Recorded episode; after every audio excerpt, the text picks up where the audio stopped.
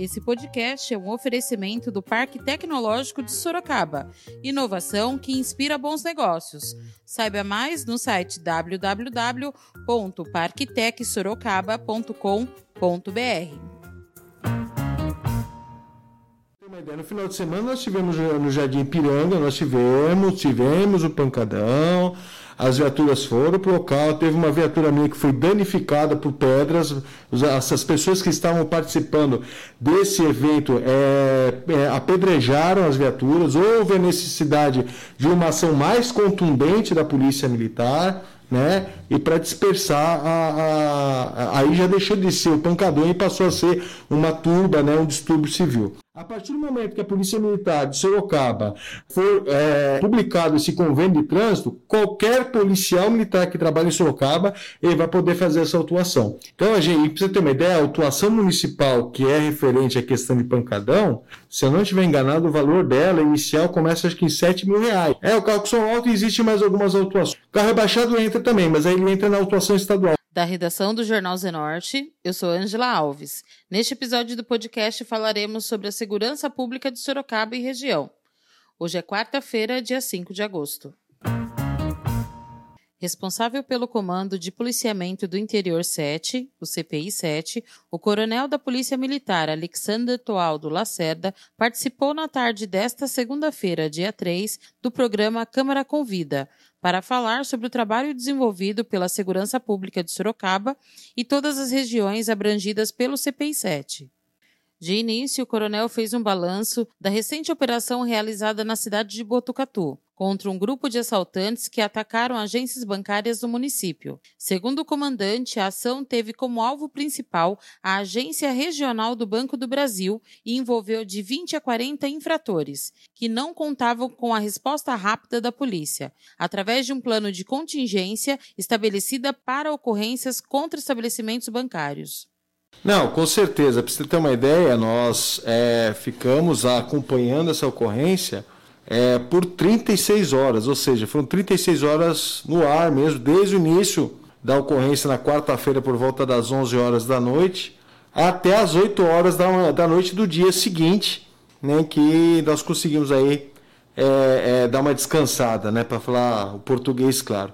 Foi uma ação muito é, forte do, do, do, da criminalidade, né, buscando aí retirar o dinheiro que, que estava no, no Banco do Brasil, na agência regional do Banco do Brasil, que ela funciona como um cofre, da, um cofre regional. Só que é, da mesma forma que eles nos surpreenderam com a audácia da ação deles, né? A gente, a gente acha que foi em torno de 20 a 30, talvez até 40 é, infratores marginais que estavam é, ali na cidade. É, eles não contavam com, uma, com um trabalho que a gente tem executado na nossa região, e não, só, não é só na região de Botucatu, que é um plano de, contenção, um plano de contingenciamento em ações é, é, criminosas relacionadas a estabelecimentos bancários. Então, a Polícia Militar, é, e aí aqui no caso do, do CPI 7, nós montamos com todos os comandantes de, das regiões um plano de contingenciamento para que, caso nós tivéssemos uma ação de tal magnitude aqui na, na, na nossa região, como é, que eu, como, é que nós, como é que os policiais militares iriam agir. Isso daí foi de suma importância, né? porque foi com esse plano de contingenciamento que, nós, que, que estava montado e conseguimos fazer o quê? O cerco ao município de Botucatu, as principais vias da cidade se mantiveram é, fechadas, né? Enquanto isso, a gente foi solicitando o apoio dos demais das demais cidades, né? Então, no caso lá específico, né, é, é quando nós fizemos esse, esse fechamento do, do município, né, contendo, esses indivíduos próximos de onde eles estavam, que era no, na, na agência do Banco do Brasil, executando a explosão do cofre e assim por diante. E foi solicitando apoio de outras cidades, foi aumentando a quantidade de policiais para que a gente conseguisse evitar é, é, a mobilidade deles, né? as rotas de fuga e, com certeza, tentaram a sua prisão. Mas mesmo assim eles tentaram furar essa, essa, essa ação nossa, onde nós tivemos aí vários embates com esses infratores, né? nós tivemos quatro confrontos na, na, na cidade de Botucatu em locais distintos. né, mas acabaram perdendo, né, que, é, é, é em termos de, de, de que foi recolhido de armamento, parte do dinheiro foi significativo, né? Os próprios veículos que eles estavam utilizando, todos eles veículos blindados, né?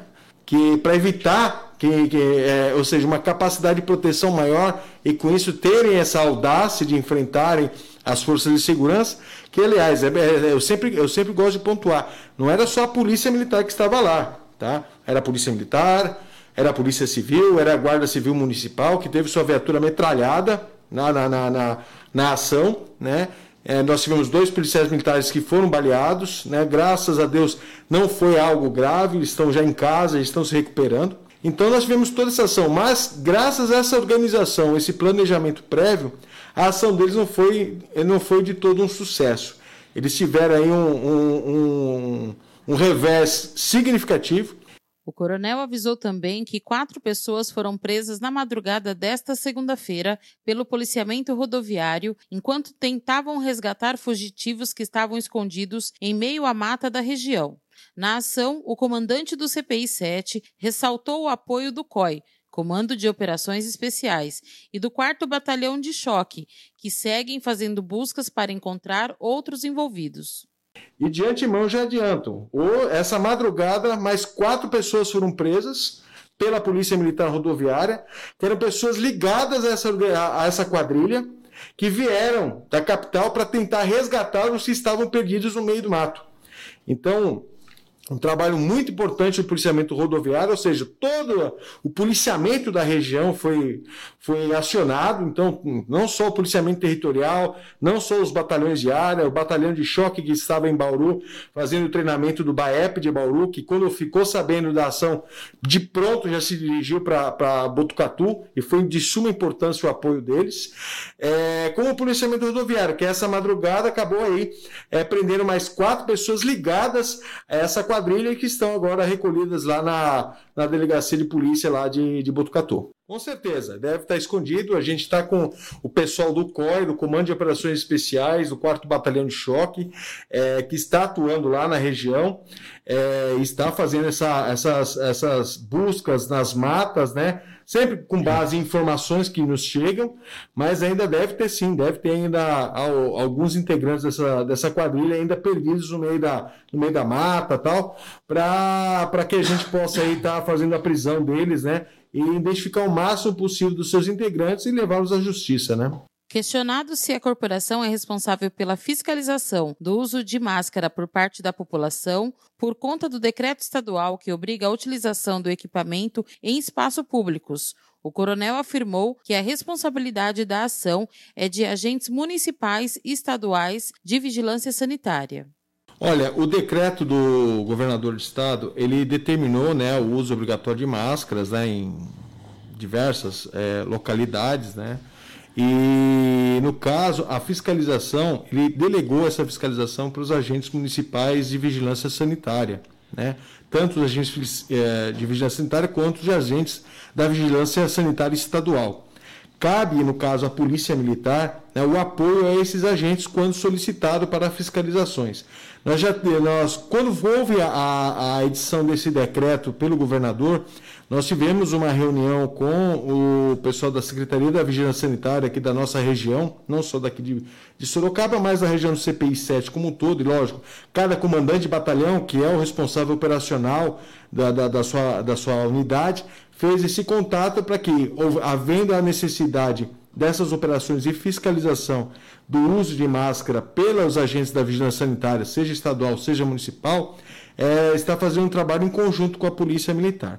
Obviamente, nós, nós policiais militares, nós estamos aqui também com a finalidade de orientação. Exatamente. Então, a gente orienta a população, tenha plena consciência de que a, a, nossa finalidade, num primeiro momento, é a orientação. Eu acredito que também a forma como a vigilância sanitária estará trabalhando é, quando se deparar com uma situação assim, lógica. E quando a situação extrapola o limite do bom senso, as providências têm que ser tomadas.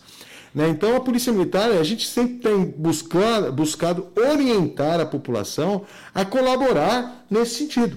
Né? Usando a máscara, a gente sabe que, você mesmo falou, ela incomoda um pouco, a gente fala que puxa o ar, porque é. não vê o ar, né? Então, é, é, é mas a gente orienta, ela está tá colaborando com a gente nesse momento, é um momento de, é, atípico né, para a humanidade, vamos dizer assim, é um momento que nós temos que, que estar é, é, precavidos, né, e uma forma de, de, de prevenção, de precaução, é o próprio uso da máscara. Né? Então é, é importante a conscientização, que acho que não adianta você ter só a autuação, né, a multa, a penalidade, ela vai resolver? Surte efeito, certo? Mas acho que o efeito mais benéfico é aquele da colaboração da sociedade aí com esse momento que nós estamos vivendo aí, não só no Brasil, mas no mundo como um todo. É um, é processo de educação, é um processo de, de conscientização da necessidade de, de que é aquilo que eu sempre falo, né?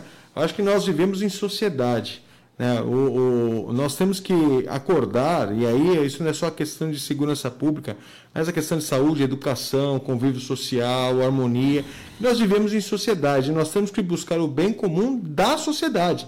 Óbvio, ela é uma coisa que é incômoda, ela é incômoda, ninguém aqui está tá falando que ah, é uma delícia ver máscara. Eu, não, yeah. particularmente, eu não gosto. Mas eu acho que eu tenho que cumprir a minha obrigação como um membro de uma sociedade de pelo menos ter, dar essa contribuição. Por um período. A gente sabe que isso vai passar, né? Logo, logo aí nós vamos ter a, a condição da vacina, seja ela qual for, seja qual, se for do governo do estado, se for do governo federal, se for de outro lugar, nós vamos ter a vacina e aí é um momento que a gente vai estar tá aí é, é, entrando né, para a história isso daí, que vai passar e eu tenho certeza que a população brasileira, ela vai, aqui em Sorocaba mais ainda, vai contribuir bastante com, com, com, com essa prevenção aí, posso falar prevenção primária com relação a essa pandemia. Sobre os indicadores de criminalidade em Sorocaba e região, o coronel Alexander destacou que os números têm diminuído. Ele explicou que o resultado é devido às ações de policiamento preventivo e os trabalhos de investigação realizados pela DEINTER e a Delegacia Seccional, além de operações da DIZI, Delegacia de Investigações sobre Entorpecentes, e a DIG, Delegacia de Investigações Gerais, que resultaram em várias prisões a gente tem tido uma, uma grata satisfação da redução dos indicadores criminais como um todo. Né? Um dos indicadores que estava chamando muito a nossa atenção eram os delitos relacionados à, à vida, né? principalmente homicídio e, e o, homicídio, mais, mais precisamente homicídio aqui na nossa, na nossa região como um todo. Tá? Mas esse último levantamento que nós tivemos agora, até esse daí houve um decréscimo considerável, né?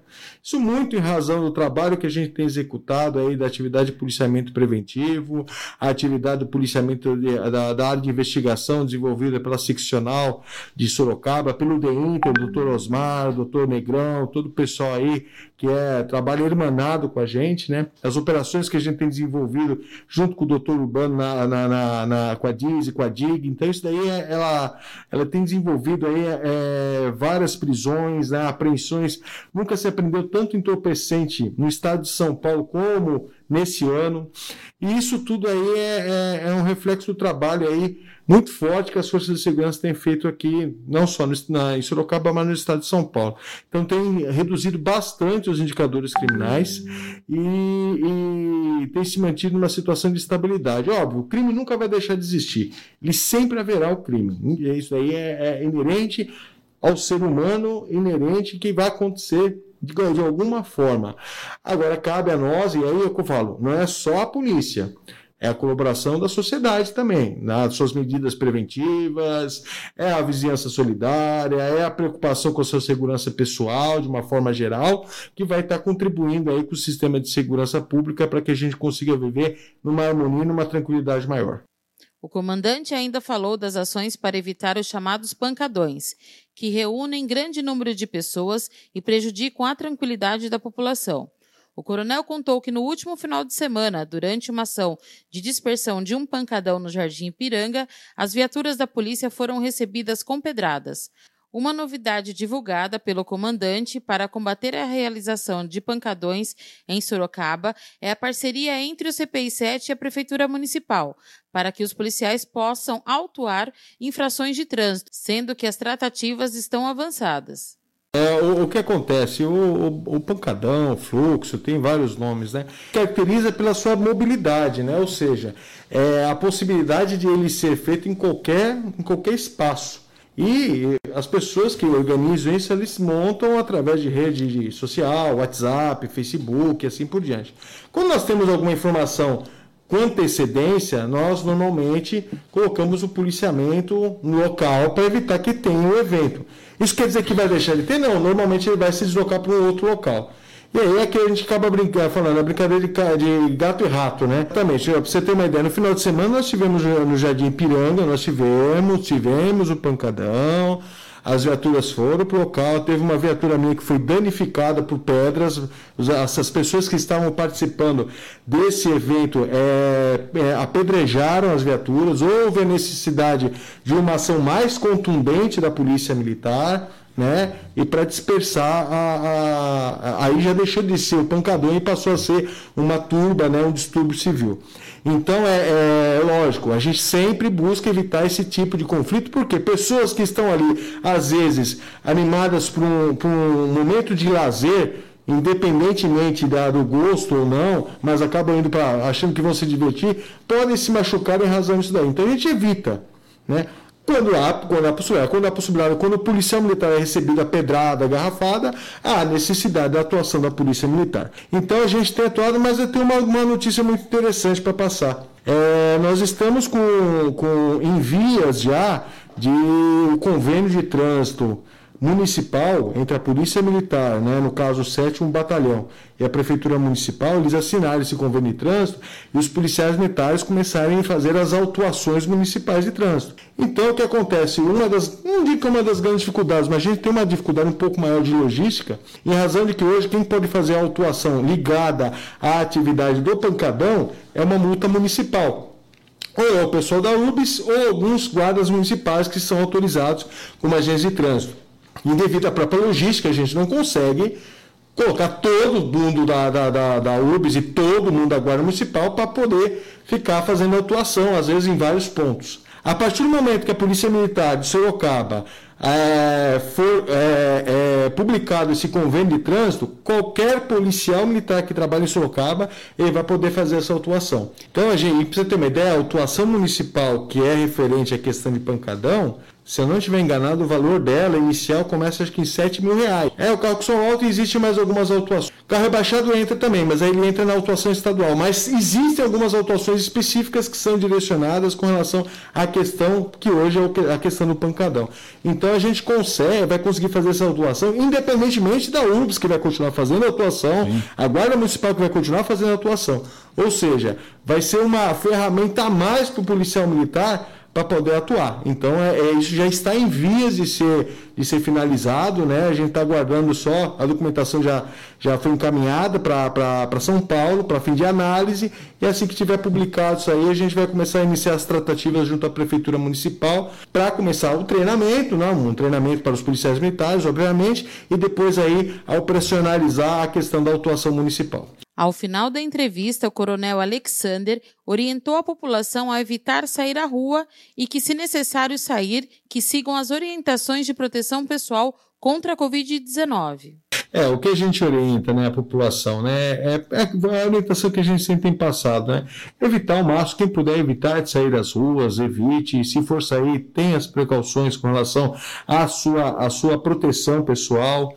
É, ao retornar para sua residência, tenha o cuidado de fazer higienização, né? A gente sempre orienta as pessoas que têm algum, algum caso de risco, né? São aquelas pessoas que têm algum problema de saúde que se tornam ou que têm uma idade mais avançada, evitem de sair, né?